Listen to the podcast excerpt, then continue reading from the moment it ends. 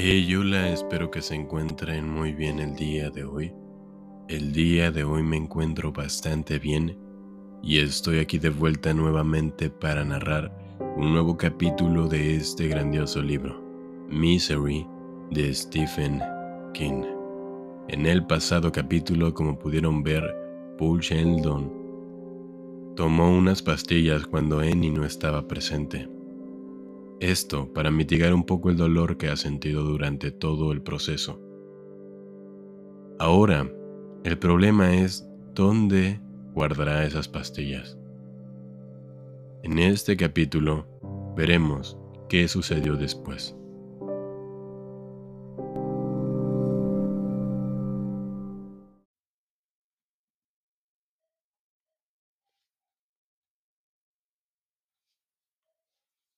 Retorno de Misery.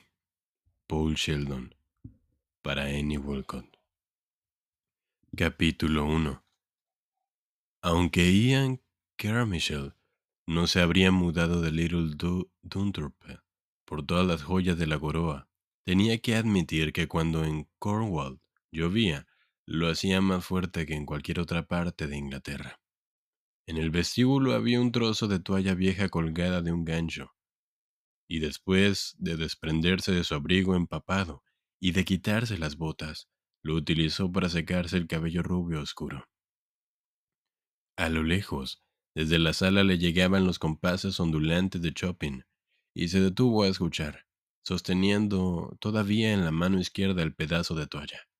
La humedad que recorría por sus mejillas ya no era agua de lluvia, sino lágrimas. Recordó a Geoffrey diciendo, no debes llorar delante de ella, viejo. Es algo que no has de hacer jamás. Geoffrey tenía razón, por supuesto. El querido Geoffrey casi nunca se equivocaba, pero a veces cuando estaba solo volvía a su mente la reciente fuga de Misery de Wind Reaper, y le resultaba casi imposible contener las lágrimas. La amaba tanto, sin ella moriría. Sin Misery no habría vida dentro de él. La comadrona declaró que el parto había sido largo y difícil, aunque no más que el de tantas otras jóvenes que ella había asistido. Solo se había alarmado, pasada la medianoche, una hora después de Geoffrey. A pesar de la amenaza de tormenta corriera en busca del médico, entonces había empezado la hemorragia. Querido Geoffrey, dijo, esta vez en voz alta, al entrar en la cocina enorme y pasmosamente caldeada de estilo West Country, ¿Decía algo, señorito?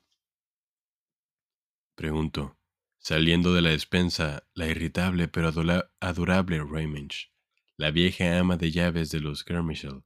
Como siempre llevaba la cofia torcida y olía a tabaco, un vicio que al cabo de muchísimos años ella seguía creyendo secreto.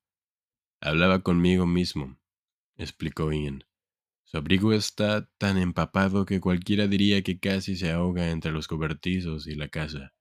Pues sí, casi me ahogo. Si Geoffrey hubiese llegado, si Geoffrey hubiese llegado con el médico diez minutos más tarde, creo que ella habría muerto. Trataba conscientemente de no alentar ese pensamiento, pues era inútil y espantoso, pero la vida sin Misery le parecía tan horrible que a veces se deslizaba por él y le sorprendía. El grito saludable de un niño interrumpió sus tristes meditaciones. Era su hijo despierto y más que a punto que para recibir su merienda. Oyó débilmente los sonidos de Annie Walcott, la capacitada enfermera de Thomas que tranquilizaba al niño y le cambiaba el pañal. Tiene buen aspecto el pequeñajo. Ian tuvo un momento para pensar otra vez con incomparable asombro que era padre. Entonces su mujer le habló desde la puerta. Hola, cariño. Levantó los ojos hacia su Misery, su amada. Estaba ligeramente apoyada en la jamba, con su cabello castaño de misteriosos reflejos rojizos cayendo sobre sus hombros en magnífica profusión. Aún estaba muy pálida, pero Ian pudo ver en sus mejillas los primeros indicios de que recobraba el color. Sus ojos eran oscuros y profundos y el brillo de las lámparas de la cocina relucía en ellos como preciosos. diamantes diminutos sobre el oscuro terciopelo de un joyero. Mi amor, exclamó y corrió hacia ella como aquel día en Liverpool en que parecía que los piratas le habían raptado, como había jurado el loco Jack Wickersham. La señora Rimmage recordó de pronto que no había terminado su trabajo en la sala y los dejó solos. Se alejó con una sonrisa en los labios. También ella tenía momentos en los que se preguntaba qué hubiera sido de la vida de Geoffrey y el doctor si Geoffrey y el doctor hubiesen llegado una hora más tarde en aquella noche oscura y tormentosa, dos meses atrás, o si no hubiesen salido bien la transfusión experimental en que su joven amo había cedido su sangre con tanta valentía a las agotadas venas de Misery. ¡Horror! se dijo apresuradamente por el pasillo. Hay pensamientos que son insoportables. Le había dicho Ian, pero ambos habían descubierto que es más fácil dar buenos consejos que recibirlos. En la cocina, Ian abrazó a Misery y sintió cómo su alma vivía y moría, y volvía a renacer en el dulce perfume de su cálida piel. Tocó el bulto de su pecho y sintió el latido firme y regular de su corazón. Si hubieses muerto, yo habría muerto contigo, le susurró. Ella le rodeó con sus brazos apretando el pecho contra su mano. Calla, vida mía, y no seas tonto, estoy aquí contigo y ahora bésame. Creo que voy a morir de deseo. Apretó los labios contra los de ella y hundió sus manos en la gloria de sus castaños cabellos. Por unos momentos no hubo nadie más en el mundo. Annie dejó las tres páginas del manuscrito en la mesita de anoche, y él esperó su opinión. Sentía curiosidad. Pero no estaba verdaderamente nervioso. Le había sorprendido la facilidad con que había vuelto a introducirse en el mundo de Misery era un mundo trasnochado y melodramático, pero eso no alteraba el hecho de que el retorno no había sido ni remotamente tan desagradable como había temido, sino que por el contrario, había sido algo reconfortante, como calzarse un par de zapatillas viejas. Por eso quedó honestamente perplejo cuando ella le dijo, no está bien. ¿No le gusta? Casi no podía creerlo. ¿Cómo era posible que le hubiesen gustado las otras novelas de Misery y esta no? Era tan grotesca que casi resultaba una caricatura, como la maternal señora Rimmage apestando a tabaco oían y Misery haciéndose arrumacos con un par de colegiales recién salidos del baile de los viernes. Ahora era ella la que parecía sorprendida. Gustarme, claro que me gusta, es hermoso. Cuando Ian la tomó en sus brazos lloré, no pude evitarlo. Y eso de poner mi nombre a la enfermera de Thomas ha sido un detalle bonito. También astuto, pensó. O al menos eso espero. Además, estúpida, el nombre del niño iba a ser Sin. Pero, por si te interesa, lo cambié para no tener que escribir a manos tantas, a mano tantas puñeteras Ns. Entonces me temo que no comprendo. No, no lo entiende. No he dicho que no me gustara. Dije que no estaba bien. Hay algo que no encaja. Tendrá que cambiarlo. ¿Se le había ocurrido pensar alguna vez que ella era la perfecta espectadora? Muy bien, muchacho se recriminó. Mereces un reconocimiento, Paul. Cuando cometes un error, metes la pata hasta el cuello. La lectora constante se había convertido en el editor y misericordia. Sin darse cuenta, fingió la expresión de sincera concentración que usaba para escuchar a los editores. Pensó que era como preguntar ¿Puedo ayudarle en algo, señora? señora? Y así era, porque la mayoría de los editores se parecían a las mujeres que entran en un taller de reparación y le dicen al mecánico que arregle un ruido muy extraño en el motor, que hace rum rum, y que por favor lo tenga listo dentro de una hora. Una expresión de sincera concentración era adecuada porque los halagaba y cuando los editores se sentían halagados, a veces renunciaban a algunas de sus ideas más disparatadas. ¿Por qué dice que hay algo que no encaja? Bueno, Geoffrey salió a buscar al médico, le respondió. Eso es correcto. Ocurrió en el capítulo 38 del Hijo de Missouri, pero el médico no llegó, como usted bien sabe, porque el caballo de Geoffrey tropezó con la barrera del peaje del asqueroso señor Cataturb al tratar de soltarla. Espero que ese espero que ese pajarraco reciba su merecido en el retorno de Misery Paul, de verdad. Geoffrey se fracturó el hombro y algunas costillas, y estuvo ahí tirado casi toda la noche bajo la lluvia, hasta que el hijo del pastor pasó por ahí y lo encontró. El médico no llegó a casa, ¿comprende? Sí. De repente se vio incapaz de apartar los ojos del rostro de la mujer. Había pensado que ella pretendía asumir el papel de editor o tal vez el de colaborador, tratando de insinuarle lo que tenía que escribir y cómo, pero no era el caso.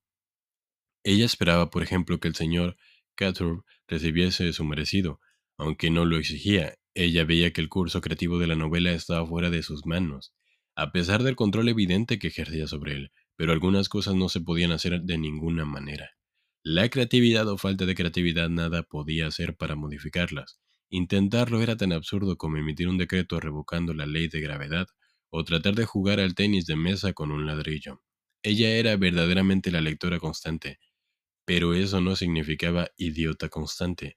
No le permitía que matase a Misery, pero tampoco admitiría que le devolviese la vida mediante una argucia. Pero si la, si la maté de verdad, pensó fatigado, ¿qué voy a hacer? Cuando era niña, dijo ella, ponía seriales en los cines, un episodio cada semana. El Vengador Enmascarado y Flash Gordon y hasta uno de Frank Book, el hombre que fue a África a cazar animales salvajes y que podía dominar a tigres y leones con solo mirarlos. ¿Se acuerda de esos seriales? Lo recuerdo. Pero usted no puede ser tan mayor y debe de haberlos visto en la televisión o se los habrá contado un hermano o una hermana mayor. Por un instante la solidez de su carne se vio alterada por unos hoyuelos que aparecieron en la comisura de sus labios.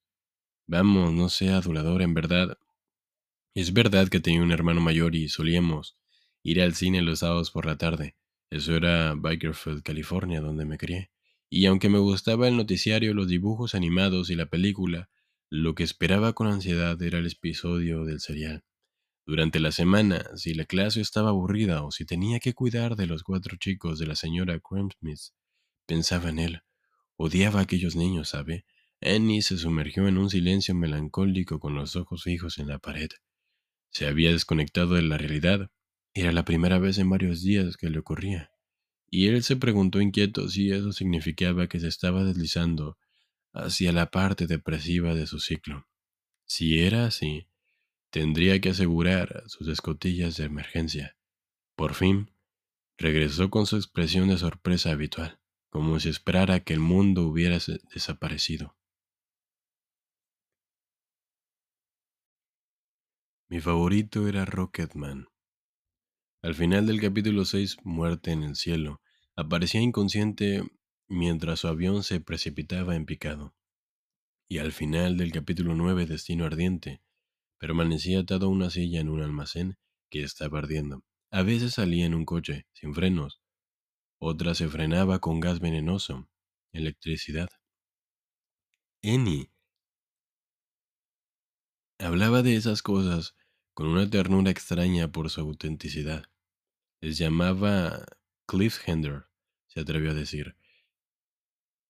Ella frunció el ceño. Ya lo sé, señor sabiondo. Joder, a veces pienso que me considera terriblemente estúpida. No, ni de veras.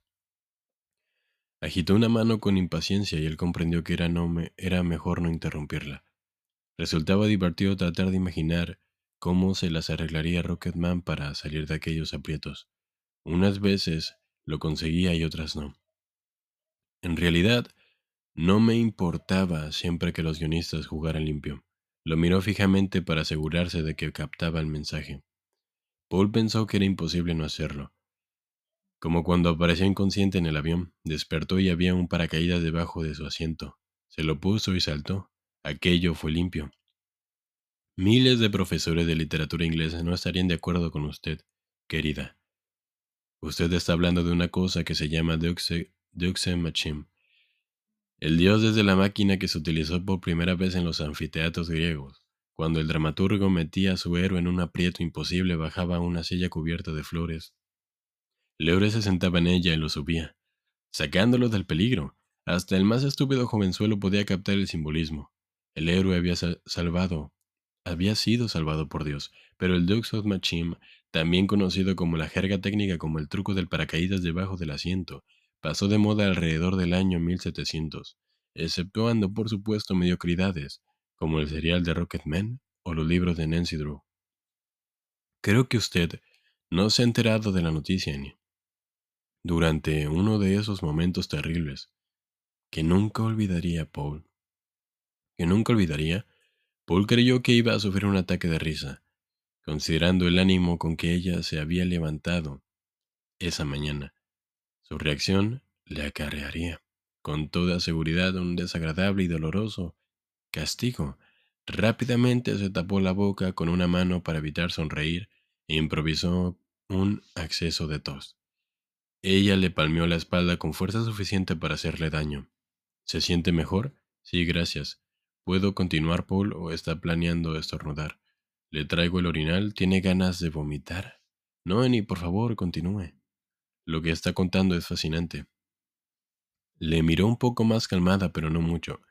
Cuando él encontraba el paracaídas bajo el asiento era algo limpio, tal vez no demasiado realista, pero limpio, sincero. Pensó en aquello sorprendido. Nunca dejaba de asombrarle la capacidad interpretativa que ella mostraba en algunas ocasiones. Y decidió que tenía razón. Limpio y realista podían ser sinónimos en el mejor de los mundos, pero este no lo era. Pero escoja otro episodio, le dijo, y descubrirá lo que está mal en, el, en, el que, en lo que escribió ayer Paul. Así que escúcheme con atención. Soy todos oídos. Soy todo oídos. Le lanzó una mirada penetrante para saber si le estaba tomando el pelo, pero su cara estaba seria y pálida como la de un estudiante aplicado. Había controlado la risa al darse cuenta de que Annie tal vez sabía del Dexon Machine todo menos el nombre. Está bien. Era uno de los capítulos del coche sin freno.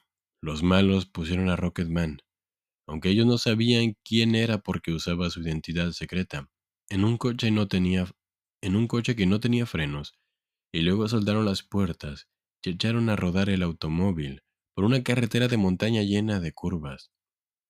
Aquel día yo estaba en el borde de la butaca, se lo aseguro. Estaba sentada en el borde de la cama y Paul en el extremo de la habitación, en su silla de ruedas. Habían pasado cinco días desde su expedición al cuarto de baño y a la sala, y se había recuperado de aquella experiencia más a prisa de lo que se hubiese atrevido a vaticinar. El simple hecho de no haber sido atrapado era un estimulante maravilloso. Ella dirigió una mirada al calendario en el que el niño sonriente bajaba una montaña, con su trineo a través de un mes de febrero interminable. Así que allí estaba el pobre de Rocketman, atrapado en aquel coche, sin su equipo de lanzamiento, sin tener siquiera su casco especial con cristales reflectantes, tratando de maniobrar, de parar el coche y de abrir la puerta.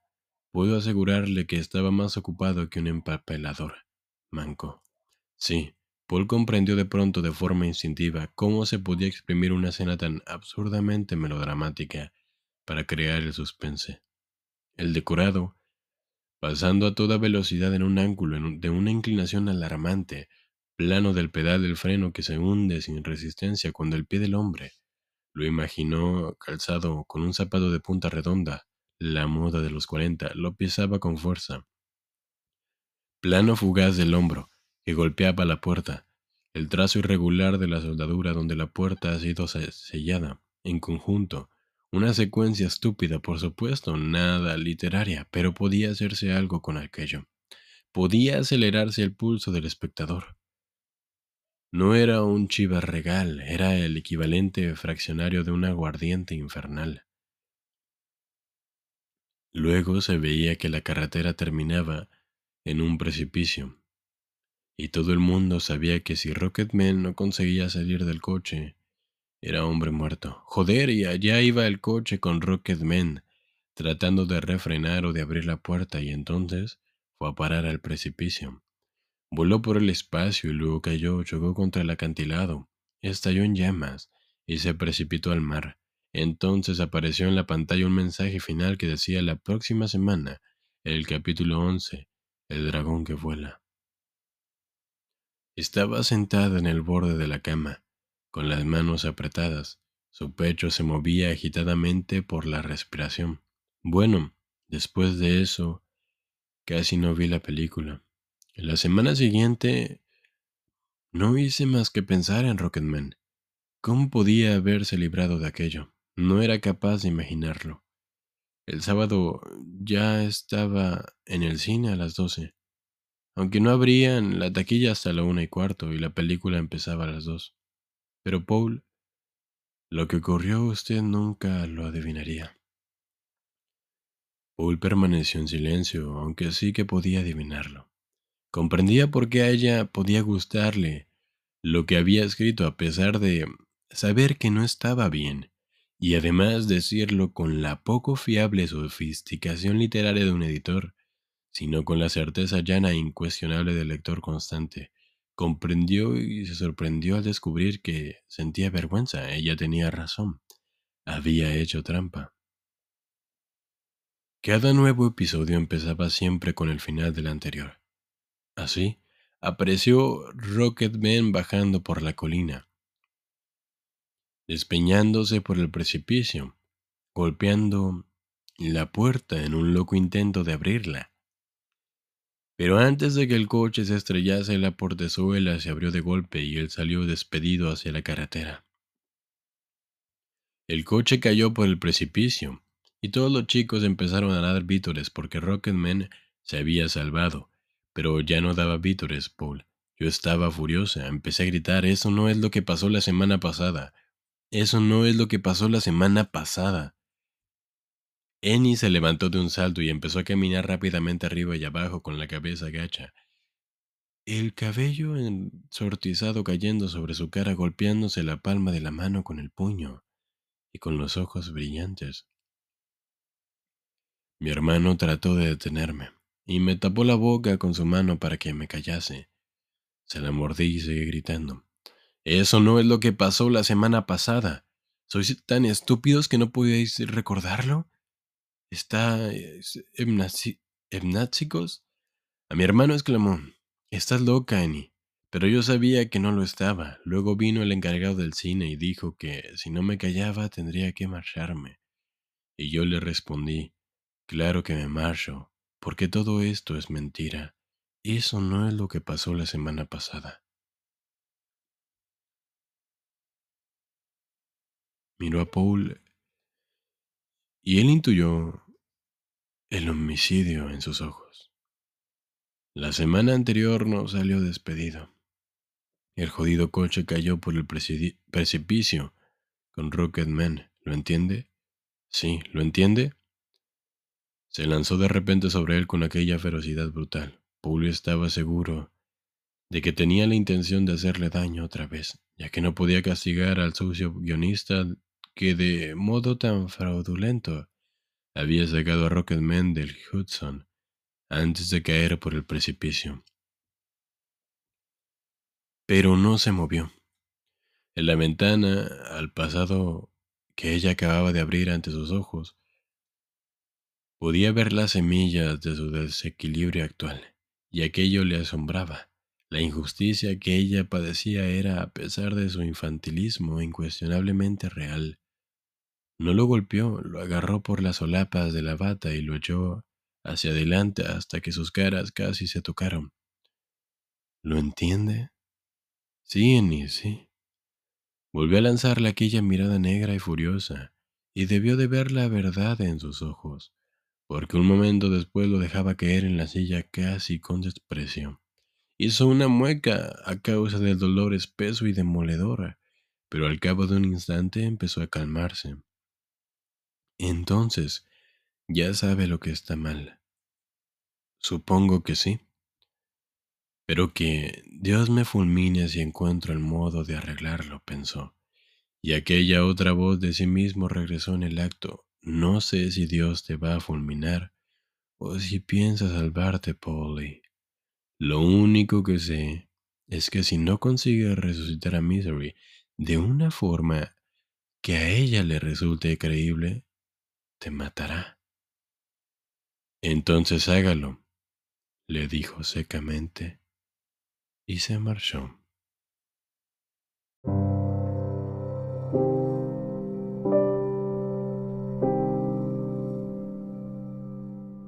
Y viene. Hemos terminado, acabado este nuevo episodio de Misery. Espero que les haya gustado. De ser así, les invito a que me sigan donde quiera que me estén escuchando. Sería de gran ayuda para mí. Adicional a eso, me encantaría saber su opinión. ¿Qué es lo que piensan? Es por ello que os dejo una pregunta al final de cada capítulo. Que tengan un bonito día y una buena vida. Hasta pronto.